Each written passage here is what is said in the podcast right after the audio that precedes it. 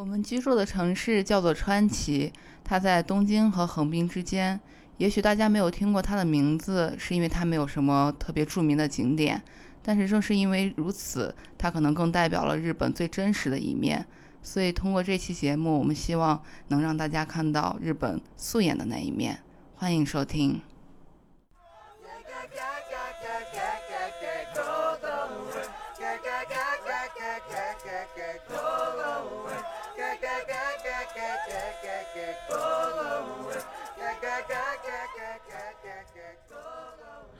大家好，这里是来日方长电台，我是波哥，我是台长，我是阿珍。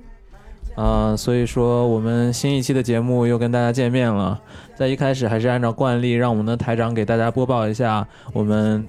日本的新冠的最新疫情情况。哎呦，这说的我跟这个新冠疫情的官方这新闻发言人似的。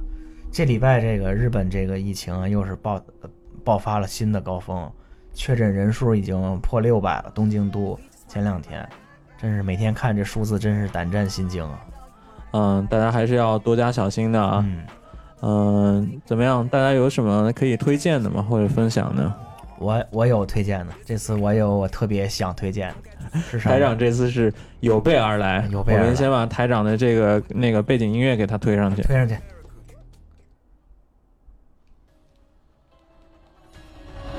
大家听听这背景音乐是什么？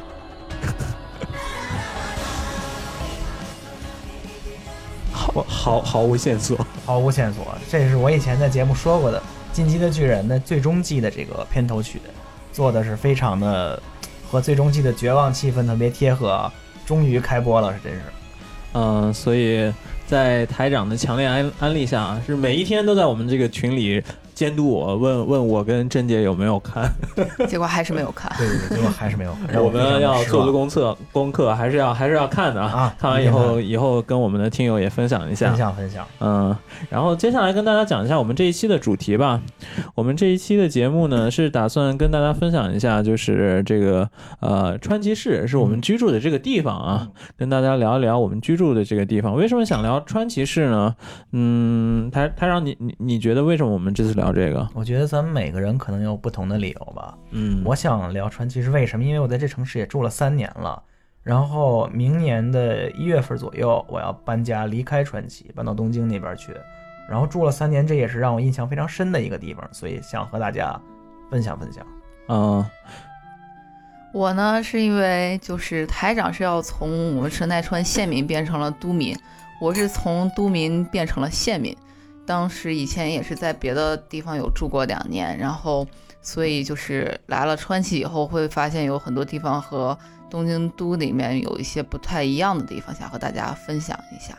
好的，那其实我为什么想要跟大家聊聊川崎啊？川崎它不是一个特别 fancy 的地方。就是你不不像说起来什么六本木啊这些地方就会让让人感觉很高大上嘛，川崎只是一个我们生活的一个城市而已。但是川崎它确实是，嗯，怎么说呢？它在它一般在我们的聚光灯之外，就它不是一个旅游景点，然后它也没什么名胜古迹，所以，嗯，因为那个现在包括一些。呃，包括我们看到的、听到的播客也好，我们看到的报道也好，对日本的角度一般是一种以旅游或者观光或者稍微猎奇一点对为导向的这种。我们还是就是呃，就是有一种就从外面窥视日本的那些，然后窥视日本他精精心打扮的他他那一面的那种感觉。没错。但川崎市呢，它确实是一个没有，就是就像我们开开头所说的，它是一个日本素颜的一个地方。没错。所以只有。那个通过讲这个川崎啊，才能觉得给，才能让大家有一个对日本最真实的一面有一个印象。所以我觉得就是为什么我们想把这个川崎这个城市介绍给大家，让大家看看真正真实的就是大家。在日本，多数人的日常生活的一个城市是什么样的一个感感觉？它的来龙去脉是怎么样的？然后这个城市它有什么可爱之处吧？嗯，把我的我我是非常喜欢川崎啊，把我的川崎爱那个介绍给大家。我也是非常舍不得川崎，川崎就像一个调色盘一样，嗯，各种色彩非常浓烈的在这块，在这个小地方汇聚起来。一个就是城市跟一个人嘛人的关系啊，我觉得还是缘分缘分吧，嗯就是一种莫名其妙的缘分，把我们大家都现在都汇聚在川崎，所以我觉得就是抱着这种啊比较比较感恩的这种心态，嗯然后来跟跟大家分享一下我们现在居住的这个城市，好吧？嗯然后接下来呢，先给大家进入一首歌，一首歌之后呢，我们先给大家介绍一下川崎的概况，这是一个怎样的城市？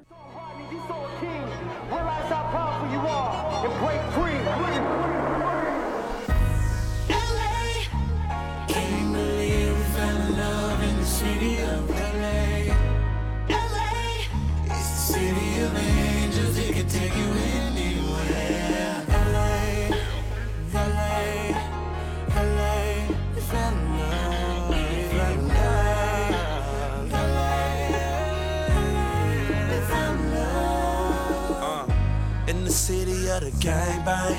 Yeah, we still dying over red and blue stripes. Chunk my set up and it feel good. Cause don't nobody love you more than your neighborhood. You always had bitches, we don't love those. Grew up around the gangsters and the cutthroats. Be careful who you 呃，刚才放的这首歌是讲那个 L A 的啊，那个洛杉矶， 那个川川崎跟洛杉矶完全没有可比性，但因为他们都有城市这个主题，所以就放了。嗯，然后接下来也会讲到这个川崎也是一个日本的 hip hop 之都，没错嗯没错，呃，那个感觉每个国家的 hip hop 之都都是有都是那种有点性格的城市啊。川崎有性格，但不像 L A 这种天使之城这种性格，川崎可比这硬核。那个呃，就包括那个中国的川重庆不也是那个 hip hop 之都吗？hiphop 之都，所以都是一些比较有个性的地方。嗯那先由那个珍姐来给大家简单的介绍一下川崎这个城市是怎样一个城市吧。川崎呢，它先是在东京和横滨之间的，夹在他们两个之间的一个小城市。不好意思，我有问题。问就是那个珍姐，你不老说你住东京吗？怎么又变成川崎了？我住东京圈，但是我其实是县民，我是神奈川县民。呃，呃，所以我们这个经历是从北海道道民到了都民，再到县民。就跟大家科普一下东京圈是什么意思。然后住在那个住住在比如说不是东京之外的，住在千叶啊，或者住在那个神奈川，然后在东京上班的人是不是也非常多啊？对啊，所以对，是离去东京也没有那么远，所以对大家通勤来说会比较方便一些吧。就比如说川崎的，你那个房租跟东东京都都内的话，几乎也没有太大的那个差距，是吧？比如说像我们平时工作的话，很多同事都是居住在什么横横滨啊，然后包括一些就是东东京那个东东京都周边的一些地方，因为交通确实挺方便的。那个从川崎到东京站的话，一共也也二十分钟左右吧。然后比如说到东京的各处都比较方便，所以说大家现在讲东京的时候，一般是讲东京圈这个概念。嗯，就是所谓日本的首都圈儿这个概念嘛。对对对，啊，不好意思打断了，请我们的那个珍姐继续。嗯，继续。就是这个川崎整个城市呢，它是有一百四十万人的一个容量的一个城市，所以也不算是一个小城市。在神奈川县呢，属于位居第二，就是仅次于横滨的。但是由于它没有太多的这个观光景点，能数上来的只是什么？我们有一个观击大师，里面的本尊是弘法大师，就是大家知道空海妖猫传，妖猫传。对，这所以说川崎在某某种意义上也是一个那个中日友谊的象征的一个啊城市，是吧对对对，他去过我们嗯西安。对，这城市在体育方面跟中国也有很深的渊源，后面给您介绍啊。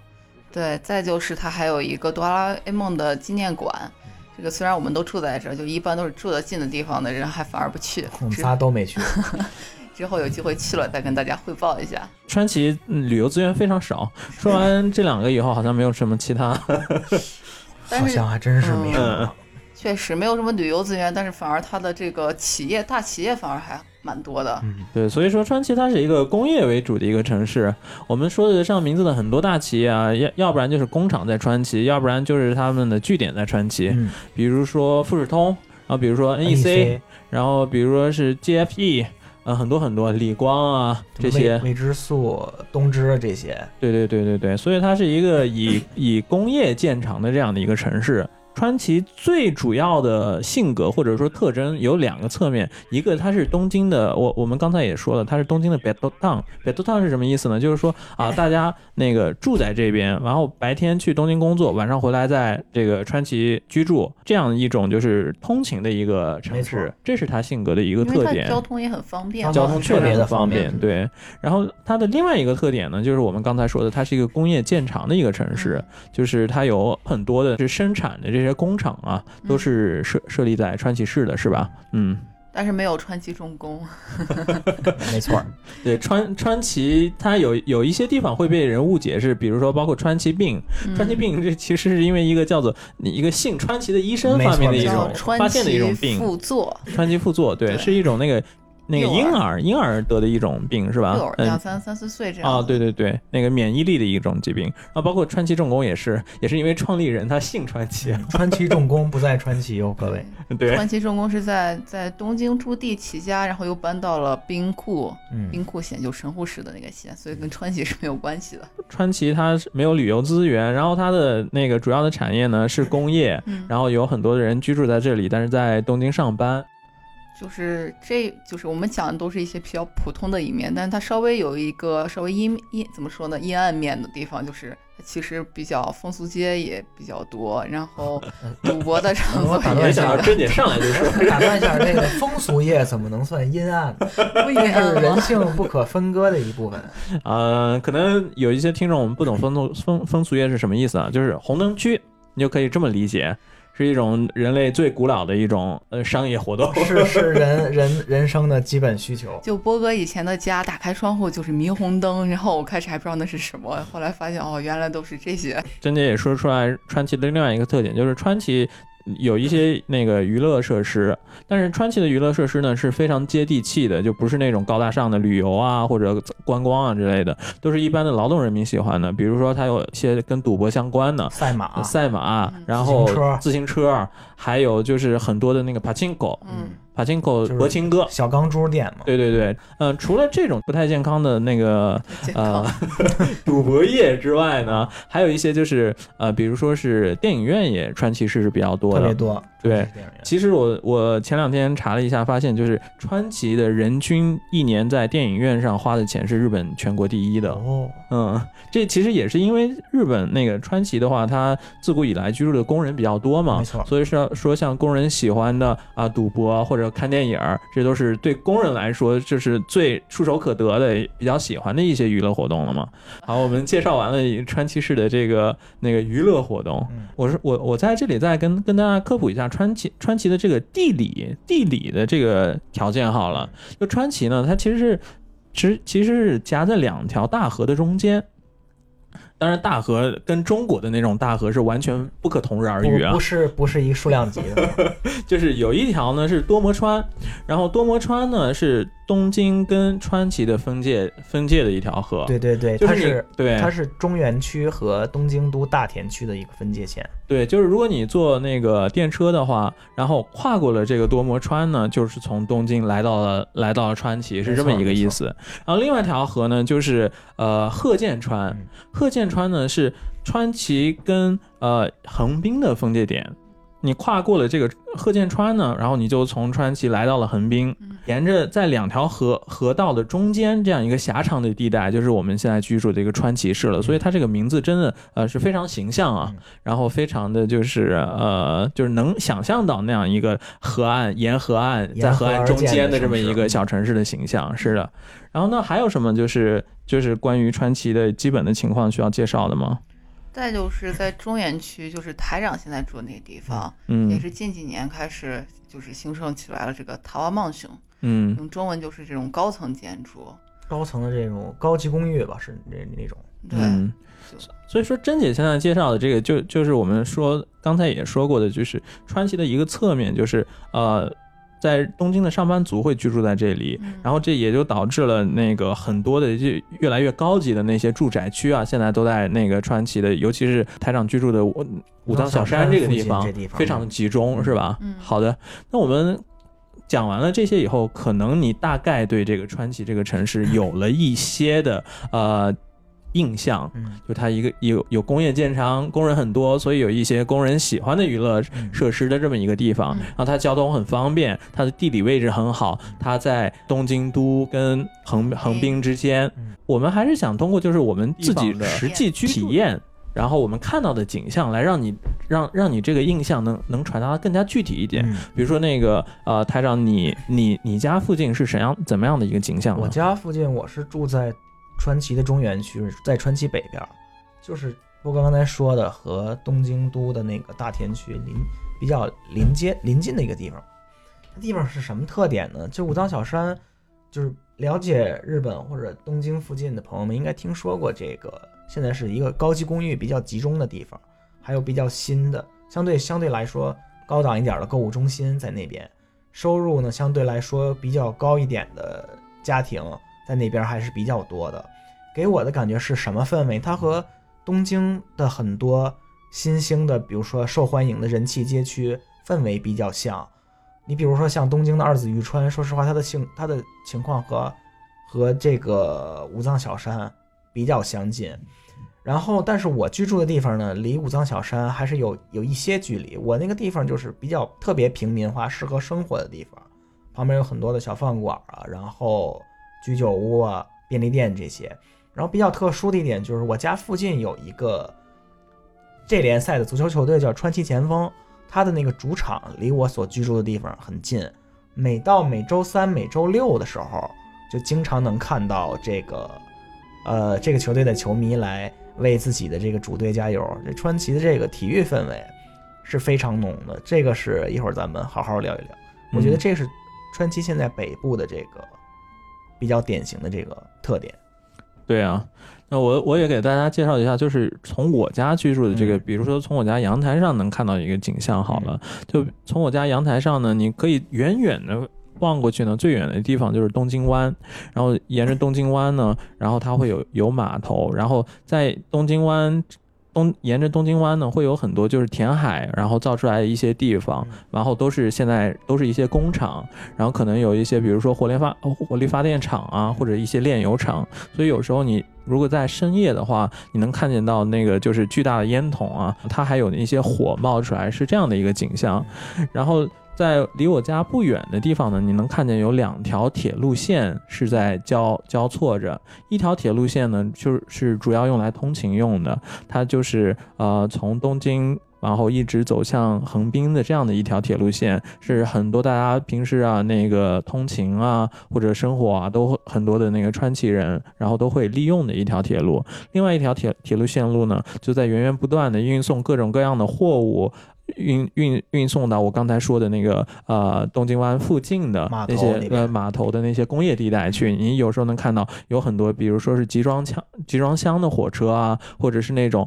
装呃装着炼油罐的那种汽油罐的那种车，也会那个火车也会经过。然后在那个阳台的左手边，然后很远的地方的话，你能看到就是不停的有飞机啊在那个起飞还有着陆，嗯。就是因为这个日本东京的一大机场叫做羽田机场，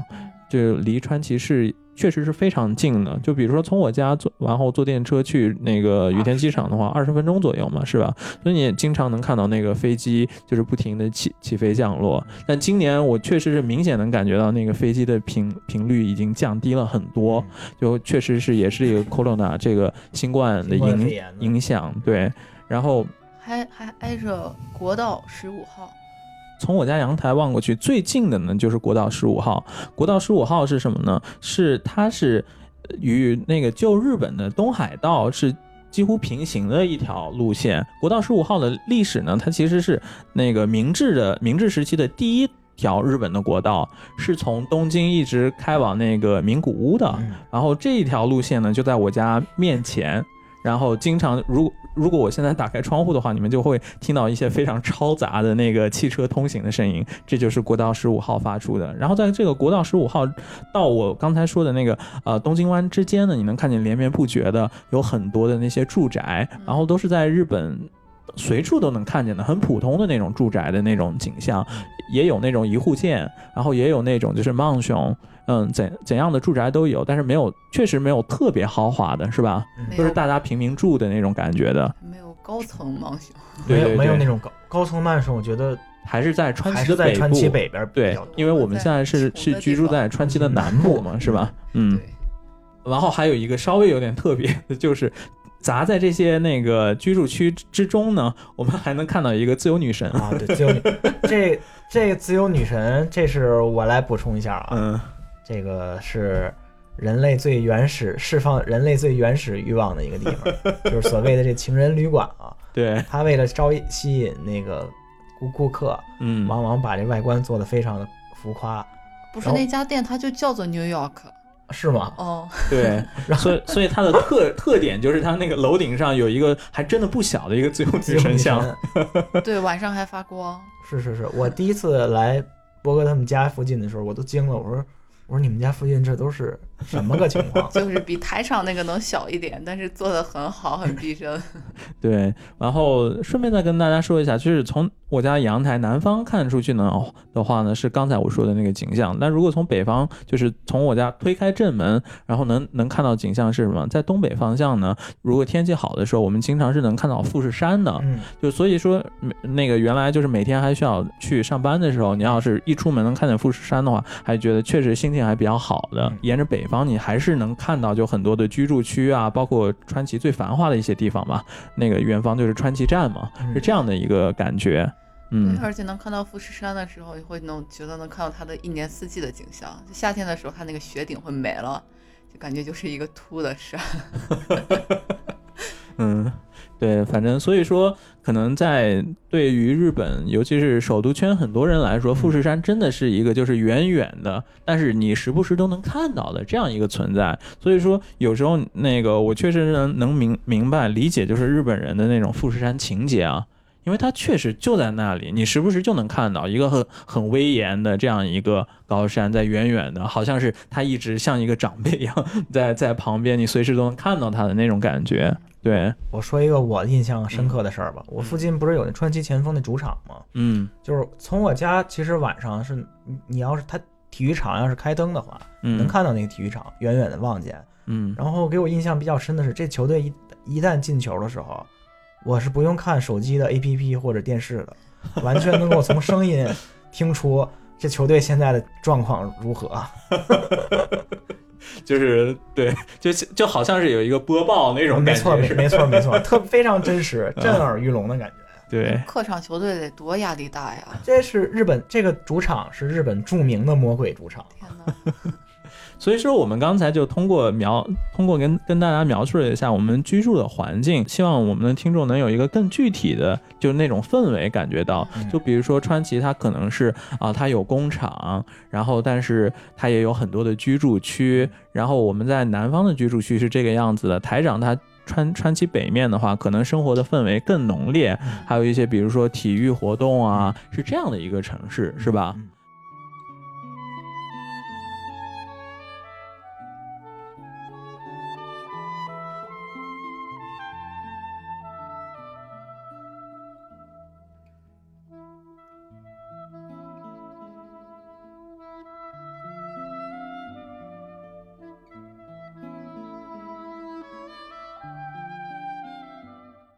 啊、那我们讲完这个川崎的概况呢，那还是再希望跟跟大家再分享一下，就是川崎这个地方的历史，嗯就是因为。因为我们要明白，就是一 一个城市它不是凭空出现的嘛，就是你你去读一个城市的，你去调查一个城市的历史的时候，你会觉得它跟你有很切身的关系。因为我们也是因为各种各样的原因，最后也是在这个历史的潮流之下，我们这些个人也最后最终被吸引到了，至少是目前暂时的被吸引到了川崎这一个地方嘛。那是在在整个那个历史的洪流当中，是怎样的一股潮流把我们给带到了这个地方呢？说的这简直是，这简直说完了，咱咱咱咱是要开大合剧了，这简直，由人人生在历史面前，犹如一只无力的蝼蚁一样。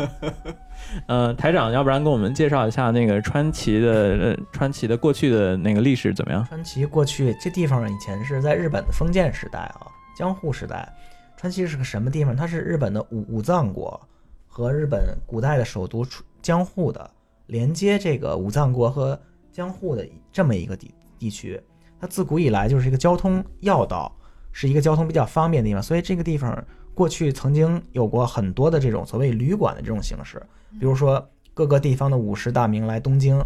进去交代政务的时候，他们要经过这里。日本全国的商人，包括僧侣参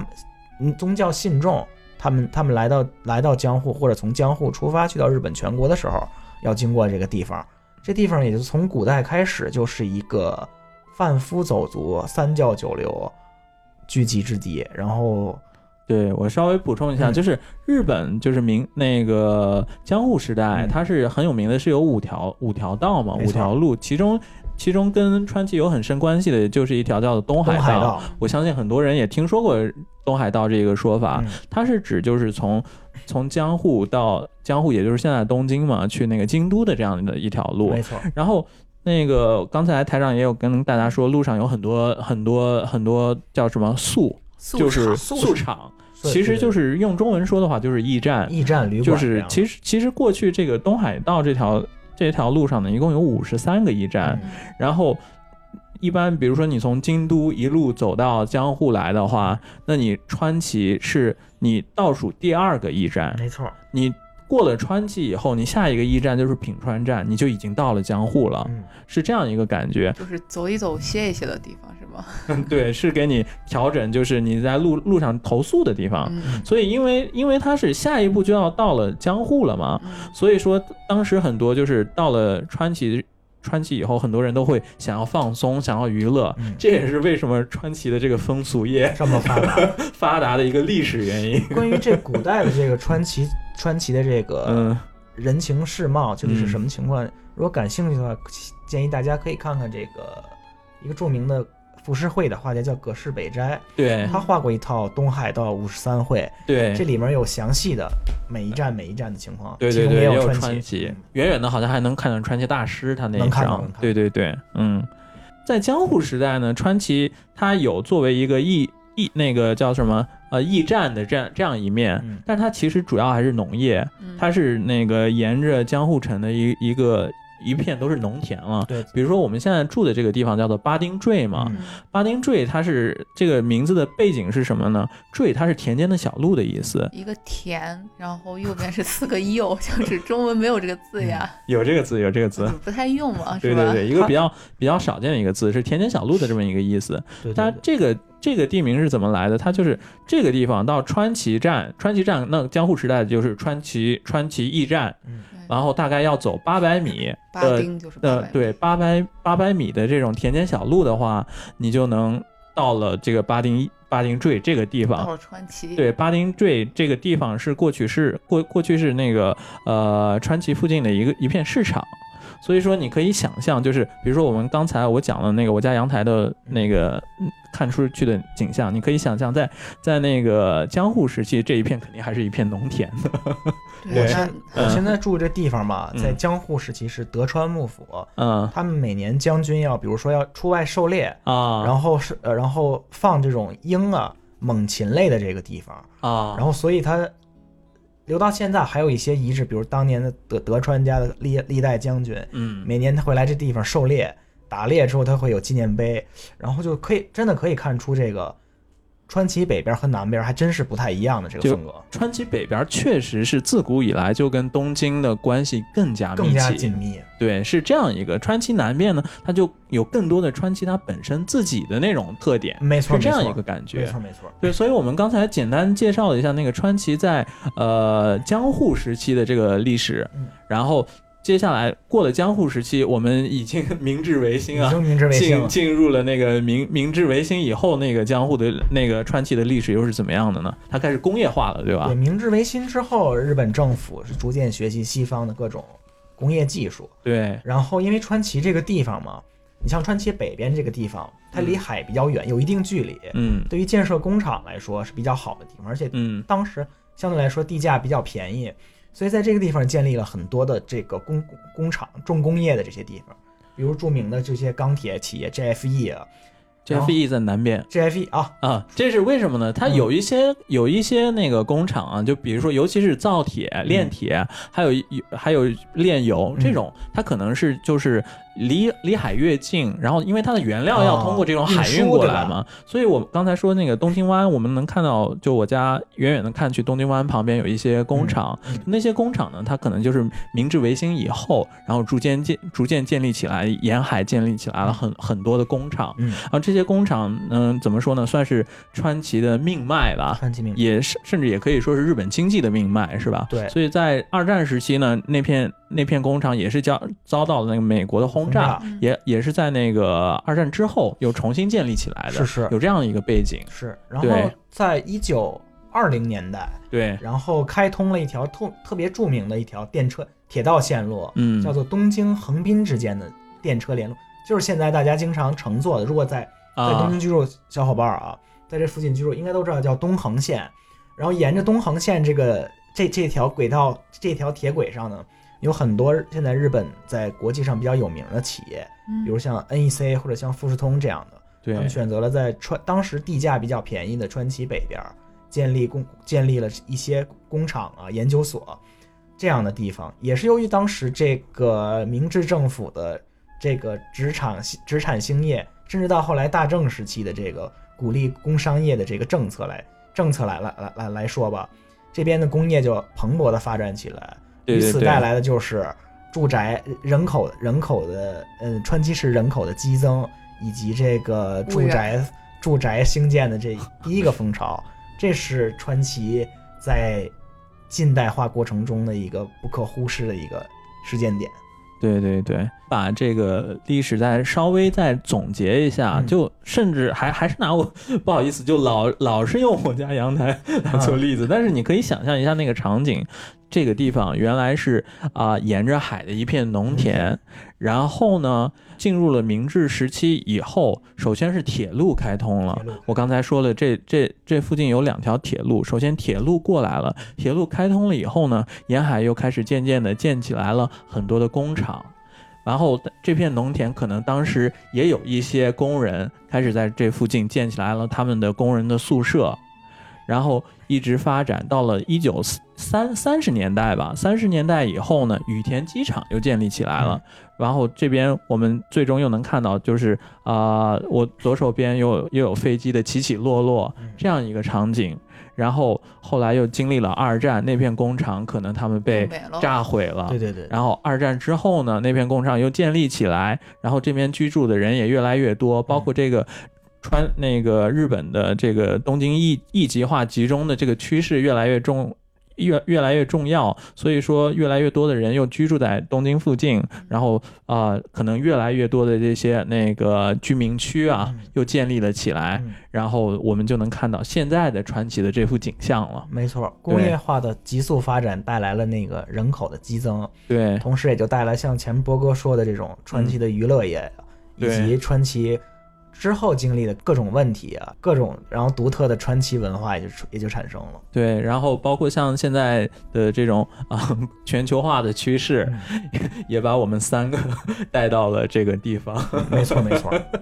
所以，好的，我们就是这样大概跟大家介绍一下川崎是一个怎样的地方，以及川崎的历史。那我们在下一部分呢，我们会更详细的说一说我们居住在川崎的一些感受，还有川崎现在的一些呃我们看到的一些问题，还有现象，还有我们觉得它可爱之处。嗯然后先进入一首歌吧，是一个川崎的那个 rap 团体。他们的一首啊、一首 rap，就是因为川崎它是日本的那个 rap 的基地，它它可以 rap 说唱重镇，hip hop 基地。然后我们先放这个那个代表川崎的这个 hip hop 团体叫做 Bad Hope，嗯他们的一首歌。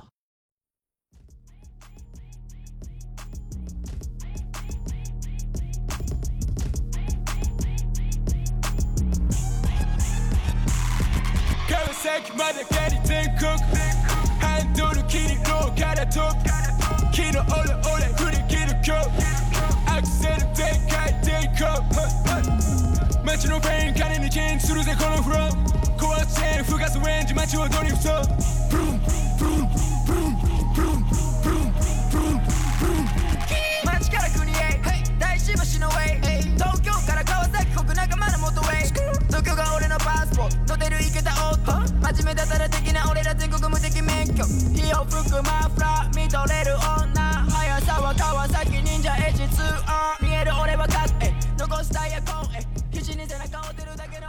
呃非常带感的一段就是这个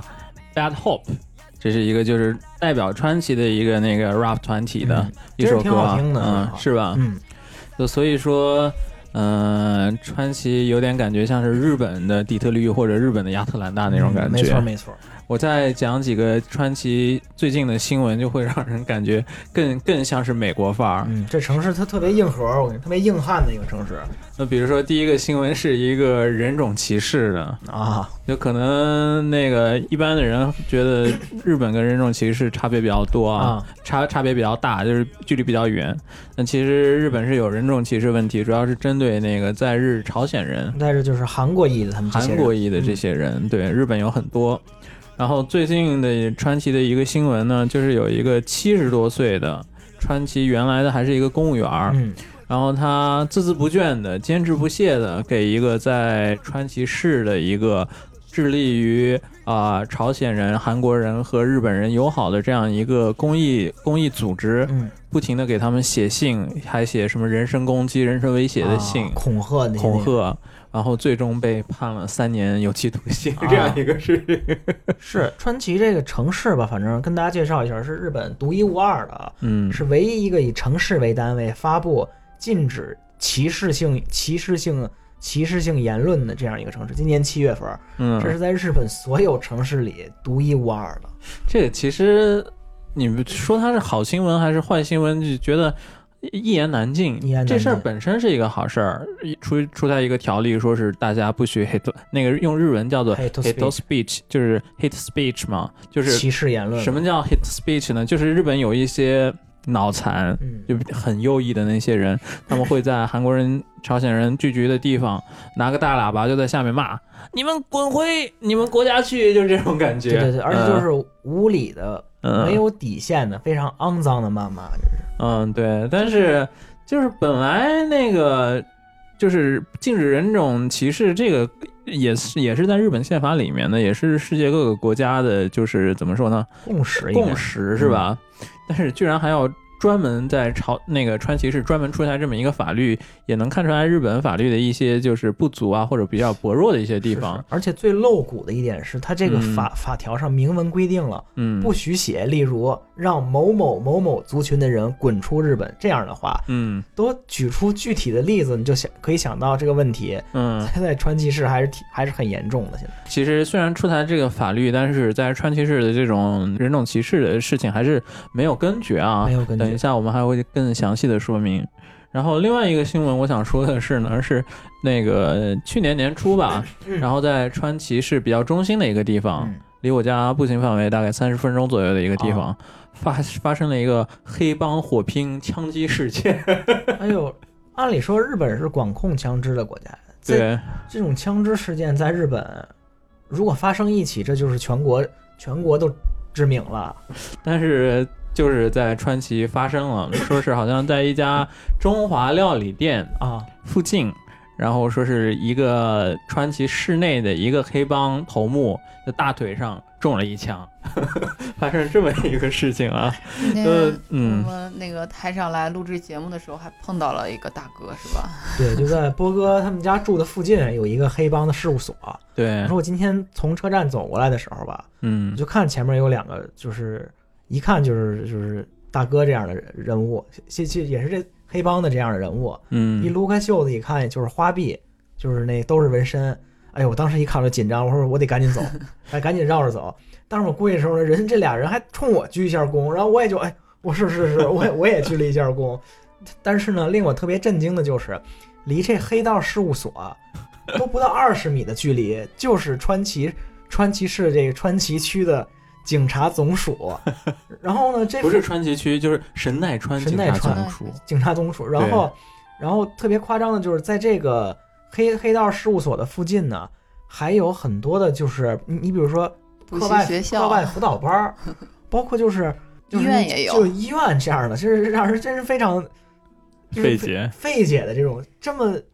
合适吗？这这样的配置，嗯，所以说也要说清楚，就是虽然我们刚才说的新闻都是川崎比较不好的一面，嗯听起来川川崎好像像像是一个怎样怎样的地方一样，嗯但其实你如果是在川崎正常生活的话，那些东西虽然在你眼前会有，但是它其实距离你的生活还是挺遥远的。我感觉至少作为我来说，我在生那个川川崎这边生活的话，我还是挺有安全感的。没，错，我就所以说我也是，我从来都没有遇到过这种对，所以说不好的事情。所以说在在日本生活就会有一种就是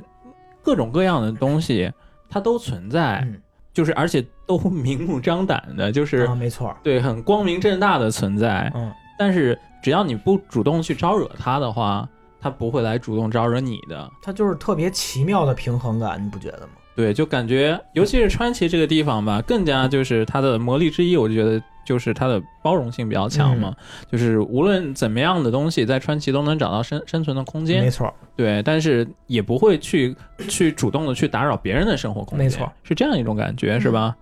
呃，所以讲了几个让大家可能对川崎印象不好的这样的一个新闻啊，但是毕竟还是要认识到，就是只有一一个事情发生的特别少，不会不不经常发生的时候，它才会上新闻嘛。嗯所以说，我们的日常生活，我们日常在川崎正常的生活，其实还还是很好的，跟这些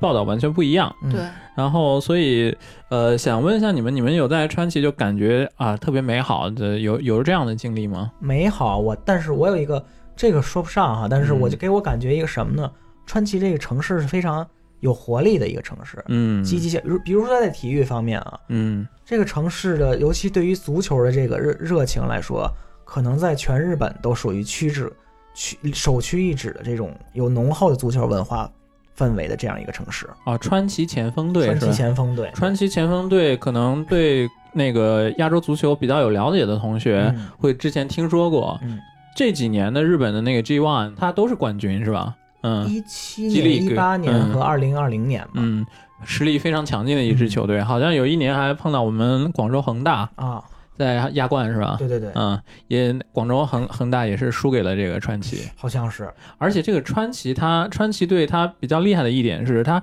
几乎全员就是他海外的球员很少。他海有海外球员，嗯。但是呢，基本上是以日本的，而且是以而且是以自己的青少年陪梯队为为为为班底，这是嗯特别了不起的一点。确实是啊，呃，所以说那个接下来给大家放一段这个川崎前锋队他们在现场，然后球迷唱那个前锋队队歌的一个声音。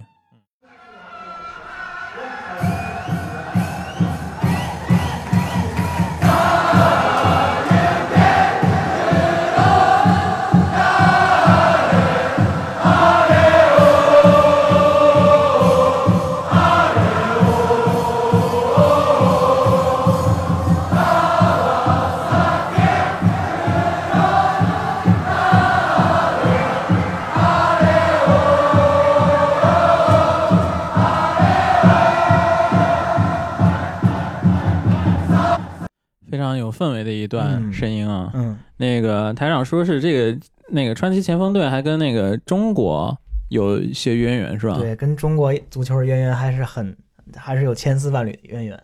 这个球队的前身叫是富士通公司的足球部，他在正式加入那个这联赛之前，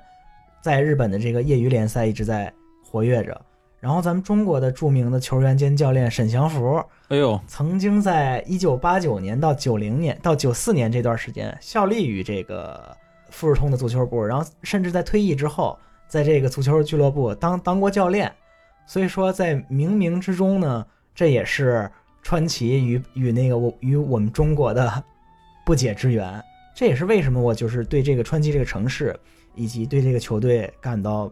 有归属感、亲切的一个原因。啊、而且刚才那一段他那个现场那个音乐，能让我想起来夏天那个川崎市也有那个拿兹巴兹里，嗯，就是夏夏日祭。夏日祭。然后我记得当时，尤其是我们就是我们在那个川崎市的上一份居住地的时候，嗯好像就到了夏天的一段时时时间，还是能看到那个大街上大家，然后很热闹，然后有那种人扛着那些什么那个。鼓一样的，呃对那种东西，然后在那个街上行进的啊，嗯反正川崎感觉是在日本比较少见的那种，就是年轻人很多，年轻人特别多。你能感觉到这个城市的活力的这么一个地方、是吧？对，真的，因为日本，我们有时候去一些地方城市啊，真的是感觉那个老老老龄化太然后很萧条的对，太太可怕了。嗯对，怎么样？那阿珍在那个川崎有没有就特别感感感觉哎住在这儿挺好的，挺挺挺愉快的这样的经历？就是它各方面设施都很完备嘛，包括我们经常去的电影院，就离我们家不远处就会有三家，然后再加上各式各样的 shopping mall 也很很齐备，然后还有什么那个呃电器店呀，像日本人经常我们经常会要用的有多巴西呀，还有什么 Bigo Camera，就都很完善，因为和我以前居住的地方比起来，真的是当时虽然那个地方很安静吧。但是就是像这种娱乐设施，基本上是完全没有，只有居居住地，然后只有什么超市，呃，一定程度的娱乐设施还是很必备的吧？觉得。对，尤其是川崎川崎区吧，嗯然后也算是川整个川川崎的中心嘛，嗯然后它可能就是以三个电影院为中心，然后有有三个很三块很大的那种娱乐的、娱乐的地方。嗯，川崎站是拉奏纳是吧？对，啊拉奏呢，拉奏纳上面的是幺零九，后有一个 TOHO 吧，我记得，对京 TOHO，京急川崎然后在站京吉川崎站上面是 TOHO，然后啊包括再往它那个京吉川崎的右手边走，啊。也有一个很大的那个电影院。电影院。然后那个电影院它整个包括电影院，包括那条街啊，都是都是那个设计成了一种意大利的那意大种利风格风格的。嗯。然后它在那边就是除了电影院之外，当然还有呃购物的地方，啊然后还有一个就是露天的一个那个喷泉呀，啊小喷喷泉音乐喷泉，然后经常能看见有人坐在那个喷喷泉旁边啊，然后在那休闲啊之类的。有时候还会有表演是吧？对，川崎这城市的这音乐氛围，我觉得还挺好的。你确实。那附近不是有个最就是日本比规模比较大的 live house？啊，对对对，就也在我就我就就在我们说的那个那个电影院的旁边嘛，算是是整个那个关东地区比较大的 live house，也确实是那个就是川崎的这个 hip hop 算是发发现发源之地，对对是是一个还算是比较有地位的这么一个地方。我们嗯每次经过都能看到它那个不只是日本，有世界各地的很多独立音乐人嗯在那边做一些表演，是吧？对，嗯然后它那附近还有一个就是一个露露天的一个足球场，嗯然后也经常看见有人在在在里面踢球啊，嗯这样。然后那条路上经常是有各式各样的活动，嗯，比如说最有名的是万圣节。就万圣节的时候，川崎的这个万圣节也也算是在整个这个那个首都圈也算是比较有名的了。然后在万圣节的时候，那条路上真的是非常热闹，尤其是有很多那个家长带着小孩子是吧？然后那个打扮的奇奇怪啊怪，，按照日本这个一个著名的神话叫百鬼夜夜行是吧呃？那种感觉。啊我们嗯青年波哥稍微偷拍了两张，之后我们会放到公众号上。然后那个最近我们去也是同同样那个电影院前面还还看见一一群小朋友，对，他们在那个比赛那种那那叫什么平衡车是吧？？就反正那个好多小朋友，然后就大家就就围起来一个大概有有有有多少米，来回大概五十米左右吧。对，嗯，然后就是小小小朋友在那儿比赛那个平衡车，挺有意思的。哎，我再补充一点啊，给我印象特别深的就是这城市的氛围是什么呢？嗯，真是从从小孩儿起，这个对于这个体育真的是非常的热爱。经常我有时候有时候还是白天需要去上班那会儿嘛，就是晚上下班经常能发现穿着这个川崎川崎前锋这个队这个队的青年队队服的中中小学生特别的多，有很多的这个中小学生呢，他是在利用自己的课余时间去参加这个球队的这个青年队的这个训练，所以这么好的体育氛围，以及这以及这个这个地区的人对自己家乡球队这种支持，以种种因素，种种因素合计起来，你说他他成绩能不好？嗯，确实，而且那个川崎是确实是可以给小朋友带来骄傲的东西没有那么多，对对对，所以说可能 小朋友特别那个迷恋川崎队，我觉得也可以理解吧，确实是川嗯。川崎市的一张名片嘛。绝。对是。但是我们聊到这儿就可以顺便顺口提一提一句那个川崎市的教育。川崎市的教育呢，就是。它就比较平均水平吧，但是还是有一些大学的校园是在川西市的，没错。比如说那个庆应是吧庆应大？学一个校区，嗯，专修大学还有明治大学，大？学，对，然后啊、还有包括文化相关的话呢，就日本的，比如说有有一个日本的那个哥伦比亚唱片公司，啊，最早是在川崎，哦，所以 所所以它原来原址所在地也变成了也也被川崎市政府宣传为日本的音乐发源哇，阿鲁阿鲁巴姆发阿鲁巴姆。地，对对对对对。在港厅那边。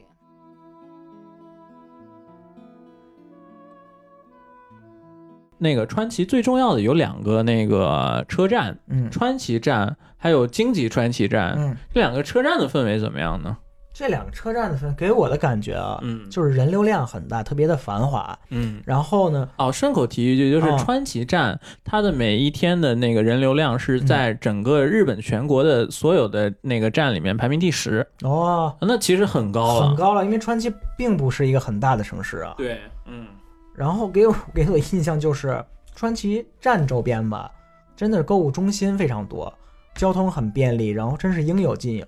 嗯，而且我是觉得在川崎站啊，还有包括京急川崎站，嗯我每就是人流量非常大是一方面，另一方面我是觉得其实每个车站的氛围是不一样的。嗯就比如说像我们也是都在东京都里工作嘛，嗯你去了那个大手町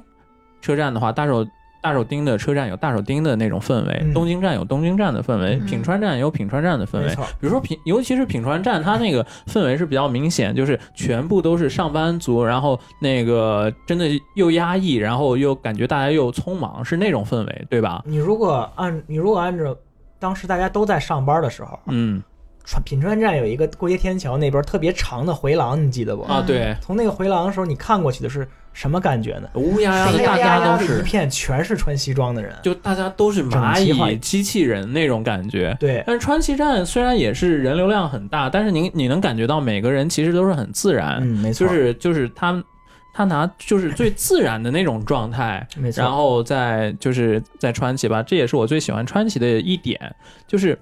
你一个人你要在一个地方呃生活下去的话，你是要融入那一个嗯。地方的氛围的，尤其在日本这么讲究空气的一个地方。嗯。嗯。你比如说，如果啊，我现在有钱了，我爆发了，我我我想想搬家搬到六本木去，啊，但是我搬到六本木去以后呢，我想要融入这个六本木的氛围，六本木的空气，其实还是需要我的做一些努力的。嗯，你都爆发了，你还要努力啊？进融入六本木的你你觉得日本只有钱就够了吗？尤其是那种地方，融嗯，入六本木，那可是门槛儿比较高啊，再给你包装一下。就不只是六本木，其实东京很多地方是是这个样子的。没错，但是在川崎有在川崎车站的时候，你就能感觉到川崎川崎它是一个包容所有人的地方，就是你你想融入这个城市，你不需要任何的成本，嗯这是我觉得川崎最舒服的一个地方。那个川崎车站，它就是川崎站，它就是人流特别大嘛，然后四四通八达，它后面就是有一个那个很大的购物广场，叫做 La Zona。拉 zone 拉 Zona 它其实是之前是东芝的工厂，然后东芝的工厂，然后在那个后来我们也说过，就是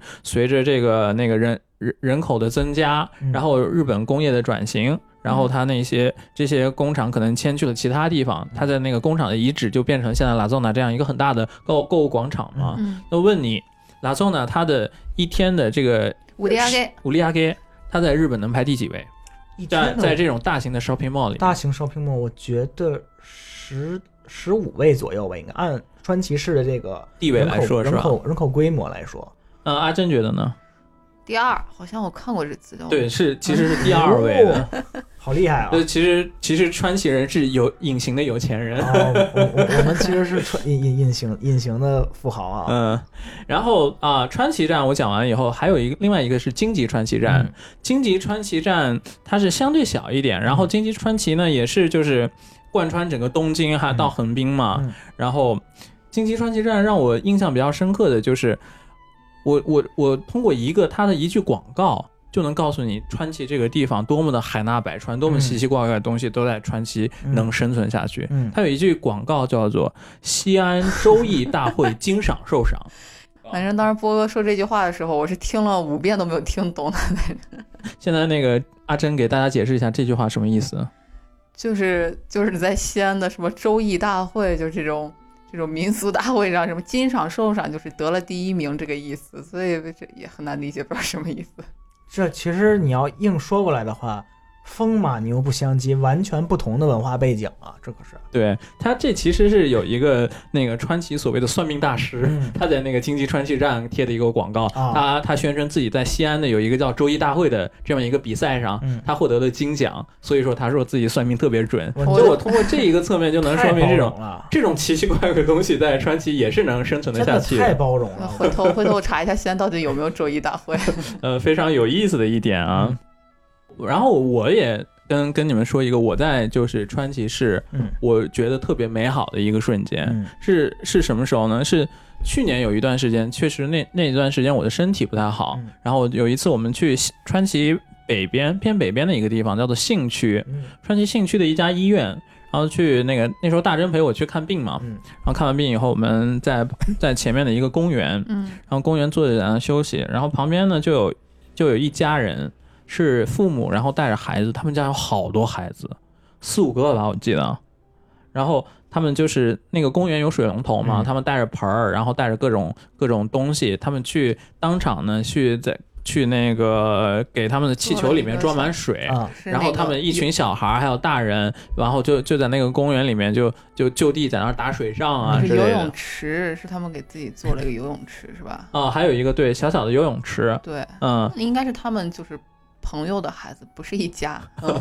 就反正是当时那那一个呃场景让我现现在还想起来觉得挺美好的，嗯，就所以川崎有这么一个面，它是是吧？对它是、尤其是越往北边，嗯就有很多那种啊，大家都是居住在这里面，然后呃就很有生活感，嗯嗯，可能就是在尤其是在东在东京的很多地方，你想找这种生活感也也也挺难的吧？给我印象特别深的一点是什么呢？因为嗯我自己平常不在川崎站这边住嘛，我每次来川崎站的时候，我就能感觉人们的脸上，包括从你来的时候，包括你回去的时候，我并没有看到那么多疲惫的面容，你知道吗？总体来来说，嗯但是我住的武藏小山附近那个地方是横须贺线和湘南新宿线的交汇的一个地方。这两个车站，如果在在首都圈上班的同学应该知道，每天的人流量是有多大。它它就直接的是和东京市内的很多繁华地段，比如比如办公场所，直接相接的一个地方。那个地方每天上班下班，简直就是真是地狱一般的感受。回来之后，你看到的每个人的脸上都是一脸的疲惫，这真是让我感觉到印象特别深的一点。这其实也是一个侧面说明这个大那个东京一级集中，就所有大家都在东京上班的话，这也是带来的一个问题吧，一个问题是吧？嗯，就是那个通通勤太过痛苦。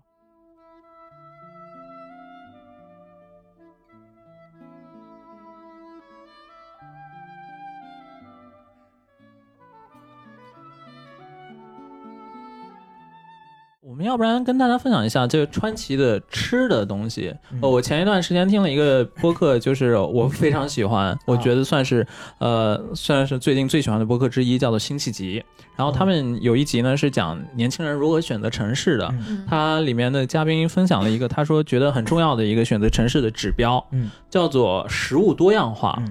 嗯你们觉得川崎的食物多样化怎么样？川崎实在是太多样化了，食物 是就是不仅是日本国内的就各地的这种美美食你能找到，嗯甚至全世界各地的，甚至中国某某些省份的美食，你都能在清川崎舰川崎战机附近轻松找到。所以说食物多样化这个指标，如果满分是一百分的话，你给川崎打多少分我觉得？川崎应该是九十分，九十分吧。呃，阿珍呢？又打分。嗯，就之前川崎地下的时候是有一家小星星面馆，然后他们家的的那个油泼面之类的还蛮好吃的，因为我是西安人，但是他们家倒闭了，所以扣五分儿，八十五分儿。就但是我觉得就是川崎的食物多样性，我给他打分的话，只能打六十分吧。嗯这是为什么呢？就是我们就是我们所知道的，就咱们三个人嗯在满足咱我们三个人的情况下的话，其实我觉得川崎的食物多样性很丰富。嗯，印度菜也有，嗯。中国菜也有，嗯。韩国菜也有，泰国日本菜也有。菜也有，泰国菜也有，哪儿都有。嗯，但是川崎缺少高端食物，我 你有没有觉得？川崎很难找到一些高级的饭店。我？以为你说缺少兰州拉面呢。还。真的是。川川崎这川崎的这个就跟川崎整个城市的风格。风格有关系了。对，特别的接接接地气儿，对是特别接地气儿的一个城市。你真的在川西，你想吃什么，你几乎都能吃得到。但你非要说是啊，我要拿着米其林的那个指标，我在川西找，我估计找不着。那那那如果有这样需求的同学，那拜托你还是六本木吧，那六本木比较适合你。呃，而且我们刚才讲到川崎的食物多样性嘛，就是在日本，中国人对中国人一个很关键的一个呃一个就是决定生生存与否的一个，就是呃英弗拉，嗯嗯、那个基础设施叫做中华物产店。啊，对对对，哦我们有，什么是中华物产店？就是卖中华物产的店。你这个解释真是，就是我解释一下什么叫中华物产店，就是咱们在国内经常能买到的，比如说食材啊、调料啊这些，这这些东西，然后他们是代理这些国内的这些东西的这个店，而且是你认为有且只有中国能买到的，啊其实在中华物产店都能买到。没没嗯没错没错，包括什么榨菜啊、皮蛋，呃冷冻饺子啊这种东西。是是是，上火就喝王老吉，你就能在物产店喝到王老种火。锅底料。但是在川崎，你不只能找到中华物产店，我们刚才回来的路上还看到印度物产店，度物产店是吧？对对对嗯北海道物产店也有。对，嗯、所以说还是这个 川崎的食物的丰，那个从国家的角度来说，丰富性是非常丰富的。嗯嗯、但是也像我刚才说的，它没有没有太多那种很高级的店。没错，我我总结就是川崎人喜欢吃什么？川崎人喜欢吃高热量又便宜的东西。没错，就是比如说，我看川崎能排起长龙的那些店啊，包括我们最近去吃的一家真的非常油腻的一家那个拉面店拉面啊 soba 对拉面店，然后还有包括是呃我们之康才那烤肉。呃对，啊，还还有包括那个我们所知道的有有一个装装修的比较 fancy 一点的一家大阪王酱。然后也是门口经常是排起了饺长是吧？对，啊，所以川崎人民就是，呃，不要那些虚的，价格便宜、高热量，他们就超喜欢。我觉得工业城市的特点吧，嗯你你你你你，当你每天重劳动这么长时间之后，能给你满足的，能让能满足你生理需求的，就是这些直接、快速而且好吃的东西啊。对，所以说那个川崎的 soul food 是什么？这个真的是很让人意外，是那个担担面，是吧？担担面，对对对，这个是真是让人特别费解的一件事情。对，就是川崎人民代表他们家乡的就是灵魂食物是是担担担面面。明明是我们四川的呀。所以你能看出川崎这城市的开放和包容程度。对，但是啊、咱们刚才也讲讲到了，就是川崎它的呃，其实川崎这个城市它跟赌博这件事儿还是有关系的。啊，这个是因为日本战后复兴的时候，然后那个重要的财源之一其实是这个赌博业，嗯。所以说一九那个一九四九年的时候，嗯，在川崎就同时开了那个竞马场，还有那川崎赛马个川崎赛马场，还有那个自自自行车场。啊，嗯，对，然后包括现在川崎的那个主要的比较繁华的路两旁的话，啊。经常能看见那些小钢珠是吧？小钢珠的嗯。那些店，这个是确实很难理解啊。嗯有时候甚至你早晨八点，嗯然后你能看见在一些就是小钢珠店排队排队，我给我印象最深的是什么事儿呢？嗯，因为我刚刚我刚刚在现在的公司入职的时候，员工培训是在川崎市高津区的叫沟之口这个地方。沟之口这个地方离我们的培训中心呢，前面有一个特别大的这个小钢珠店。我们的我们的那个员工培训是在每天早上九点开始，但是呢，我们一般情况下会提前半个小时，八点半左右到这个公司的那这个培训处。但从你从车站走到培训处，这个时候大概是在早上八点十五左右。如此这么早的高峰时段，你很难想象，在钢珠店已经大排长龙，甚至都已经拿拿起了日语叫整理券 c d can，都已经拿去整理券了，都开始。就一般只有咱们那个中中国人，比如说是代购特别多去抢购日本苹果店东西才会才会出现整理券这对种。，而居然居然在那个发整理券是出现在小钢珠店这个情况，真的是让我特别的震惊，真的是。嗯，所以一方面，这说明怎么说？这确实我们必须承认，就是有赌博依赖症，这肯定是一个不好的现象。没错，我们呃觉觉得这个真的不好。嗯，那另一方面，我们也我还是要说，就是还是川川崎市，它是包容了这些人，这就是他的城市文化，这些人生他们是赌徒，但是他们可能在这个人生的这个阶段，他们有点自甘堕落。嗯，但是确实需要一个人一个地方去接纳他们。嗯我觉得川崎怎么说呢？他的胸怀足够宽广吧，嗯这些人在在川崎市也能找到他们的一个角落嘛。对，也有这样的一个侧面。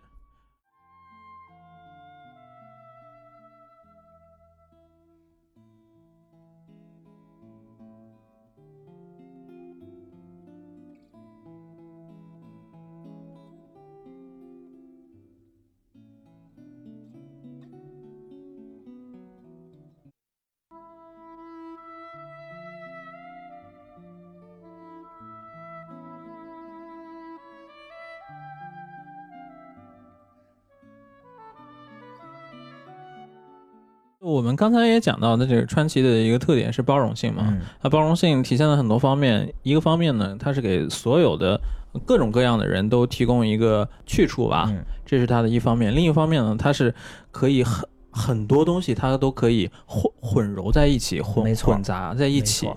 这个比较有特点的一个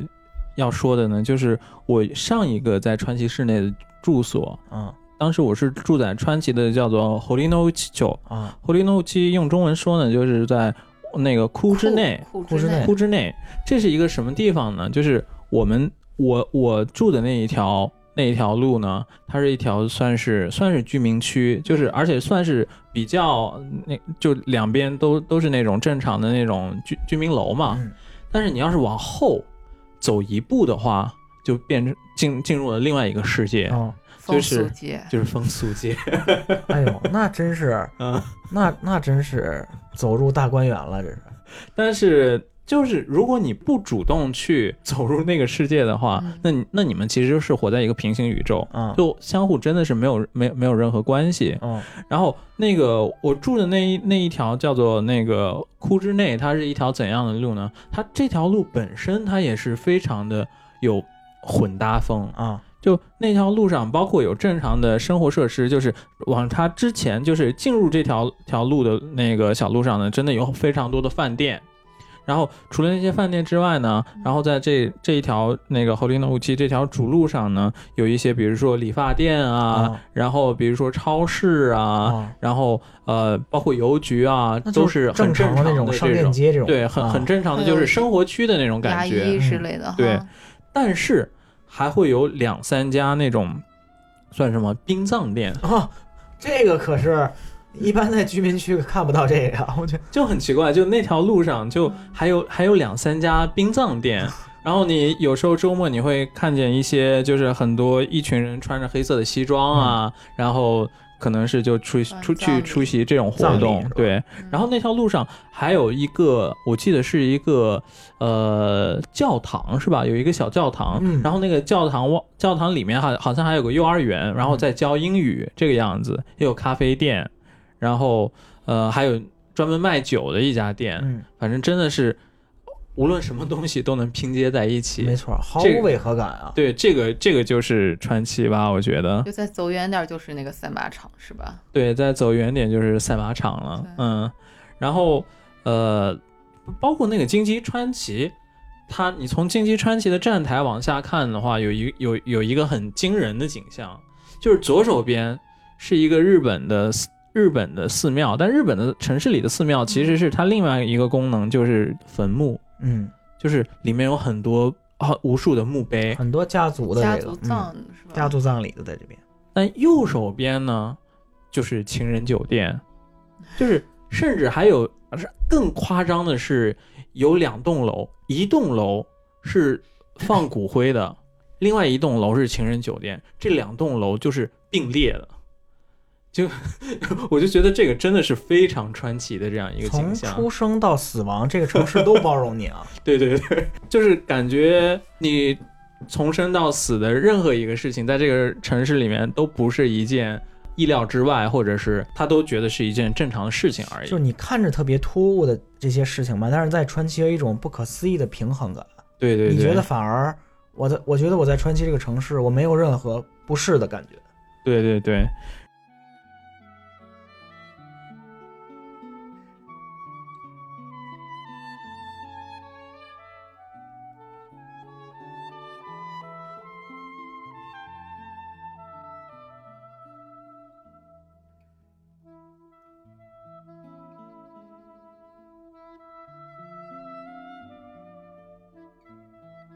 就是说起来那个还有一种说法嘛，叫做 k a a g o complex complex，自卑感。对，就是那个川崎住在川崎的人们。啊，也难免啊，面对东京人，然后面对横滨人，他们内心还还还会有一些自卑嗯，这种感觉。那我觉得也是难免的嘛，反正是 挺有意思的一个小事儿。是川崎，反正没有那么多著名的景点儿，对。然后那种所谓的那种高端的场所也没那么多哈。对这，这是就是个特别接地气儿的城市，嗯，毕竟我们想一想，在历史上川崎还是一片农田嘛，是吧？然后能发展到现在这样一个海纳百川，能广泛接接纳大家这样一个城市，我觉得已经是一个了不起的成就了。没，错。它有这么多的发达工业，是吧？嗯，最后那个想跟大家分享两件在川崎比较暖心的小事儿吧。嗯，呃，台长先说。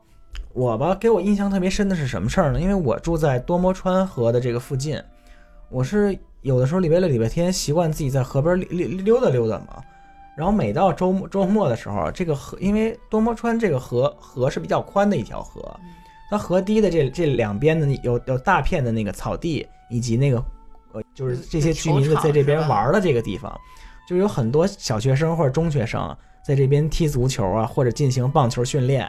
然后呢，你也可以在这这边跑步，然后甚至呢，比如说到了夏天的时候，经常能看见一家一家人在这河边上就 barbecue 啊，他们这些就真是其乐融融的，就让你能感到，哎，川崎这个地方真是生活气息特别生生活气息特别浓，然后呢，让人特感觉到特别有生活的这种感觉。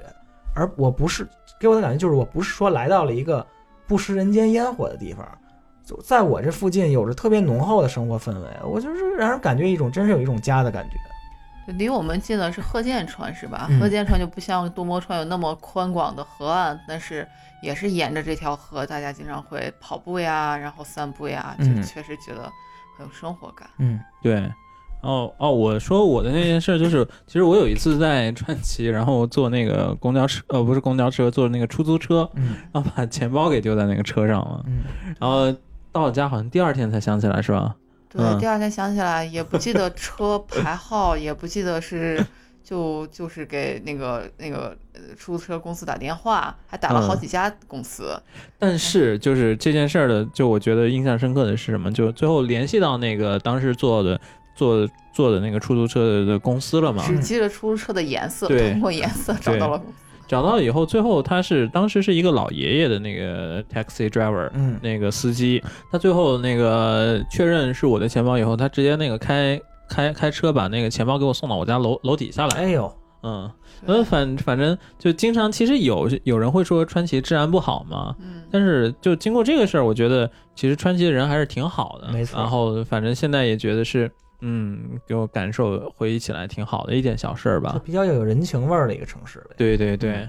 嗯、所以但是最后我们要讲讲一个算是日本社会的一个比较大的问题吧。我们刚开始也给大家开了一个小头，嗯这个就叫做那个 hate speech，，hate hate speech 是吧？hate 嗯 hate speech。呃，其实就是在那个目前日本会出现的一个就是人种歧视这样的一个，问题啊就是发表这种种族歧视这种言论啊。啊，我们现在先进一段，是我们前两周的一个周末，我们那个在川崎站门口，然后其实就有一些那个这些这些极右派的这些人，然后他们在进行一个呃针对这个在日韩国人、朝鲜人的一个这样的一个一集会一个集会嗯，然后我们在那个现场录下来的一段音频。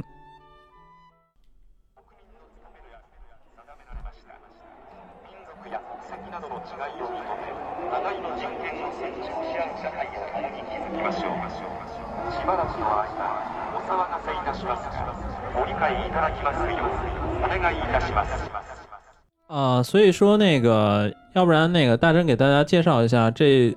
当时的感受还有场景。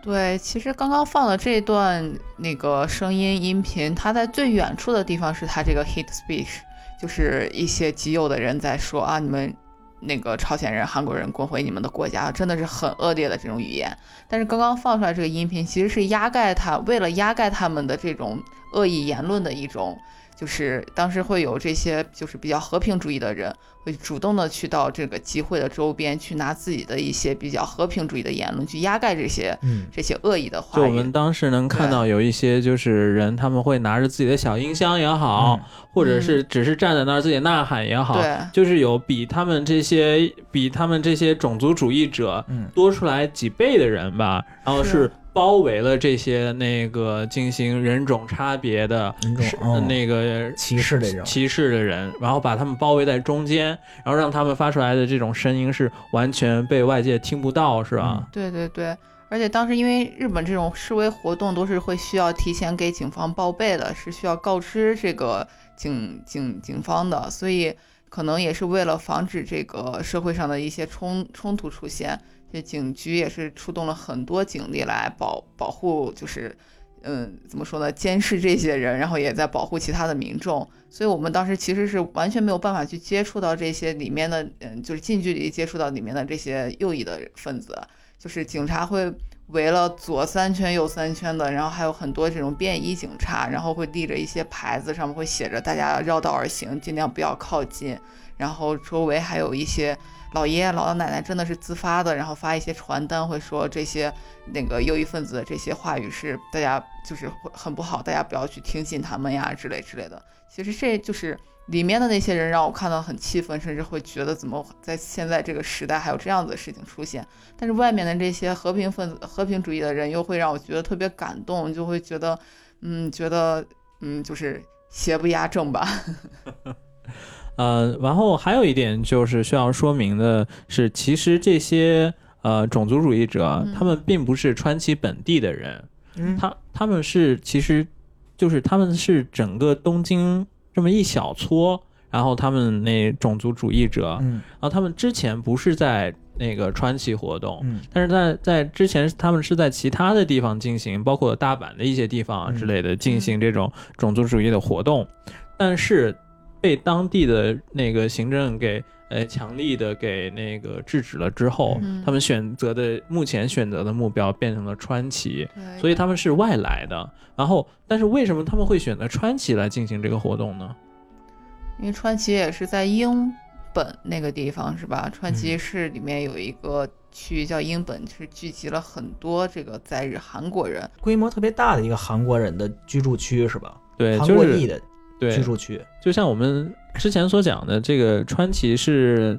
工业比较发达，嗯所以说当时在很多那个从朝鲜半岛过来的这些韩国裔啊、朝鲜裔的劳工，他们会选择在在川崎谋生，嗯然后也在这个。真的是在那个川崎的工业区很近的一个地方，那个英本嘛，嗯然后他们聚居在那里面，然后变成了一个小小的这种，呃，community，对这种那种韩在在日朝鲜人的 community，甚至包括一些些朝鲜小学，然后啊朝鲜学校也是在那个地方。川崎对是是有这这样学校的。对，对所以那些那些外来的那嗯些种族主义者，他们他们的目标其实是针对那针对在在这个地方居住的这些，嗯，所以是从一九二几年到现在，其实他们已经在日本可能都已经居住了第三代了。嗯对，两三代了，对对，甚至有可能都不太会说朝鲜语、韩语之类的，还会这样子遭受这种的歧视，会觉得很不可思议。而且是用特别特别、嗯特别不堪入耳的这种话来来侮辱这些居民。啊、但是另另一方面，我必须要说，从在这个事件中，我们也能看见到川川崎市民的力量，嗯就是他们自发的起来，组织起来了这么多人，他们去对抗这种种族主义，嗯让我真的觉得就是看到了川崎在我心目心心目中正面的，然后阳光的、积极的那一面。啊因为当时我们去现场的时候，你会发现各个年龄层的对抗这些种族主义者都在都在现场。嗯既然既有白发苍苍的老爷爷、老奶奶，也有非常年轻的，跟我们一个年年龄的人，嗯然后他们也是呃用尽自己的所能去啊、对抗这种声音。嗯反正还是觉得在这一个嗯方面能感感受到川崎的这种正面的力量嘛。我觉得他们很有勇气嘛，对，是因为你也不知道那些右翼的人会不会做一些过激的举动，就这些就是所谓代表正义的人会在那个什么主动的去对对对抗他们，就会觉得很厉害。而且我补充一点啊，我不知道来过日本或者在东对东京比较熟悉的同学应该知道，就这种发表种族言论或者非这种非常右翼的这种这种演讲吧，在东京街头你也经常能看到这种情况。但是在东京会出现什么情况呢？他都讲绕着走，大家都绕着，没有人在理会他这种情况。嗯就是日本的现在的现状是，大多数的人对于这种政治现状是不关心的。嗯，但是你在川崎市，你能看到有很多人主动站出来反对这种右翼的这种种族主义的这种言论，这说明这个城市虽然它有很多的缺点啊，但是说明这个城市的市民他们是正直的，这是个非这是个正有正能量的城市。嗯，确实，而且确实在国际化的这一个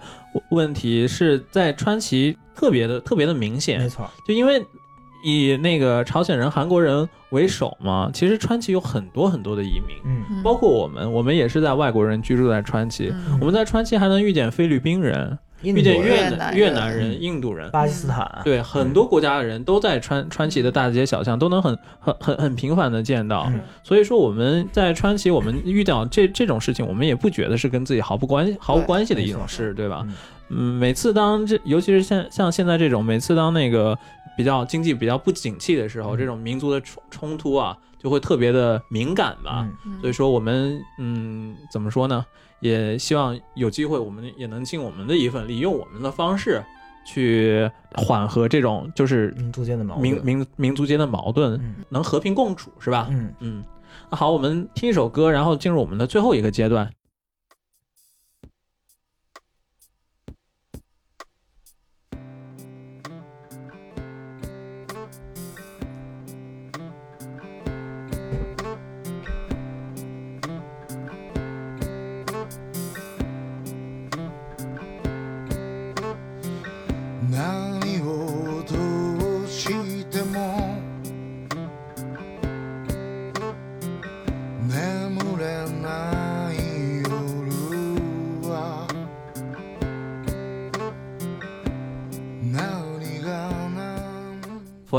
这一首歌，嗯，这是嗯。那个 Takehara Pistol 的，对对对对，啊。我非常喜欢他，歌名叫做 Forever Young 啊，嗯。也是我对川崎的这种印象，嗯。就是永远年轻的一个城市。对，啊、所以我们又到了我们最后的一个阶段，嗯然后我们最后的阶段，大家也知道，我们公式的最后一个阶段就是总结嘛，总结升华啊，总结升华嘛。啊所以说，先来总结一下，就是如果我们讲了这么多我们在川崎的经历，嗯然后也包括也讲了川崎的历史，嗯然后那就是如果我们用一个词或者用几个词来形容现在的川崎的特点的话，台长你愿意用什么词？我觉得我喜我想用这一个词包容，包容。我觉得这是川崎最大的特点。我觉得各个种族、各个国家的人，然后，然后，然后，甚至是有有有有抱着各种思想，然后，然后，然后，然后，然后我我我自身的背景不同，这样的人，这样的人都可以在川崎，嗯，就是以以最低的成本，然后生活下来。川崎也川崎也也能给予他们就是想要的生活。我觉得这真是一个特别包容的地方。就有日本很多人，很多包括企业也好，政府也好，都在提倡说是 diversity、嗯多样化嘛。嗯其实你不用去看其他的地方，你看看川崎就是好了？真正的 diversity，我觉得，嗯，对，嗯，大真呢觉得怎样？我觉得接地气吧，就觉得在川崎，你所需要的、所想要的，在这个地方都能找到。可能没有那么多什么高贵的、特别奢华的东西，但是，但是它所有的东西都是我们生活所必须的。然后，甚至，嗯，就会还会让我会觉得比较有人情味儿吧。因为离东京越近的话，会觉得比较让我会觉得比较冷漠，尤其我没有从北海道过来。但是在这个地方，就像刚波哥他们有提到，就会觉得很很容易接触，也很容易融入，所以就是接地气，有人情味儿。嗯，这个我也非常同意啊。真还是我刚才说的那样，就是日本人很讲究空气，嗯但是川崎的空气它可能不是那样那样怎么说呢稀薄 cookie 也不是那种，就不是那样，就是就是洁净到纯净，嗯或者那个干净到纯净的，不是那样的空气，但它会确实能自由呼呼吸的一片空气，水是这种感觉，是水？至清则无鱼嘛。嗯，确实是这个感觉，对。然后让我来形容，就我对川崎特点呢，就是我个人的感受的话，其实很多有人会说川崎的治安在日本不算好，嗯。但是我却我却感觉就是川崎会给我一种莫名其妙的安全感，嗯。就是怎么说呢，就是就是有这样一种感觉，就是你比如说东京有些地方，你会可能对对有些人来说，就是我在事业成功的时候，我可以在那个地方住下去。但是如果我已经落魄了，我已经失败了的话，那可能这个地方已经不属于我了。嗯那我觉得川崎对我来说，就是好像是你无论成功也好，无论失败也好，哪怕你再落寞、再落魄，他都会接纳你。对，就是你都可以在川崎找到属于你的这样的一个地方。嗯所以我觉得这从这个角度来讲，川崎给我的一种安全感吧。嗯就其实有时候人们会说，就是呃，什么什么叫做家，或者什么叫做故乡，可能就是就是你觉得你失败了的时候，你落寞落魄的时候，嗯你也你也愿意回去，嗯你觉得不会再再也回不到那个地方。嗯可能这种东西对我们每个人来说，是我们心目中的家嘛。嗯那其实川崎在这种意义上来说，对我现在已经是这种感受。就我感觉，哪怕有一天我真的真的就就很落魄，但是川崎他一定有一个角落，嗯还还还还还能够包容我。嗯我是这种感觉是吧，。但是波哥有一句话啊，这个这个不要沉迷于赌博啊，希望你不要不要加入这个早上去帕金库店拿整理券儿这个这个这个队伍里啊，赛马也不可以。还是努力工作。还是好好上班吧。呃，然后第二个问题嗯就是，就是其实有一种说法，说是因为川崎它有一种说法，说是川崎它能概括、能展现出日本现在的很多问题，然后就是像川崎的问题，其实也会是整个日本的问题，嗯整个日本的问题在川崎就会特别的突出。嗯那么你们会觉得川崎将来会变成怎样？这其实也相也相当于我在问大家，你你们觉得日本将来会变成怎样呢？我觉得川崎对于日本来说是什么情况呢？这么多社会问题来说，川崎是一个类似于实验田的这样的地方。你比如说种族之间，包括各国的，虽然不能说叫移民吧，但是各个国家、世界各地的人来到日本，他和当地的日本人必定在文化和观念上会有会有一定的分歧。川崎就是特别明显的这个例子嘛。然后包包括像日日日本现在的就是就是这这种少子化呀，包括还有一个就是以以以大都市为中心的这个人口集中化问题，这个在川崎都是很明显的，呃，能能够很明显的体现出来。我觉得以如如果川崎市能够将来解决很好的解决这些问题的话，它可能是它可能会成为日本这个国家今后啊进行比如说改良、这改正这些问题，甚至呢能让它越变越好的一个契机。我觉得川崎能够起到这样一个作用。它虽然小，但是它能反映出来的现象，然后以及意义来来说，川崎我觉得是独一无二的。嗯，那珍姐呢？我觉得你这个问题好大呀，就是日本未来会怎样？我让我怎么觉得？哎就是就是随便就是妄想也好，就你觉得川崎会变成怎样一个地方？怎么说呢？就是川崎，我有满意他的地方，肯定也有我对他不满的地方。比如我们其实没有提到过他的教育上的问题，就是如果要是有孩子小朋友在这边的话，会不会适合小朋友来居住？虽然他有年轻化的一面，但是年轻也是在，就我们作为成人来说，可能二三十代会不会受一些不好东西的影响？但是如果是带有小孩子的话，在这边我会觉得，嗯，就是希望他能更适宜小朋友居住吧，因为毕竟它太复杂了吧，它的包容性是它有包容性，那么它包容性的另外一面就是对于一些很难很难去判断的，很难作为就是还能自主判断的人来说，他是选择好还是选择不好，都是会交交托于这些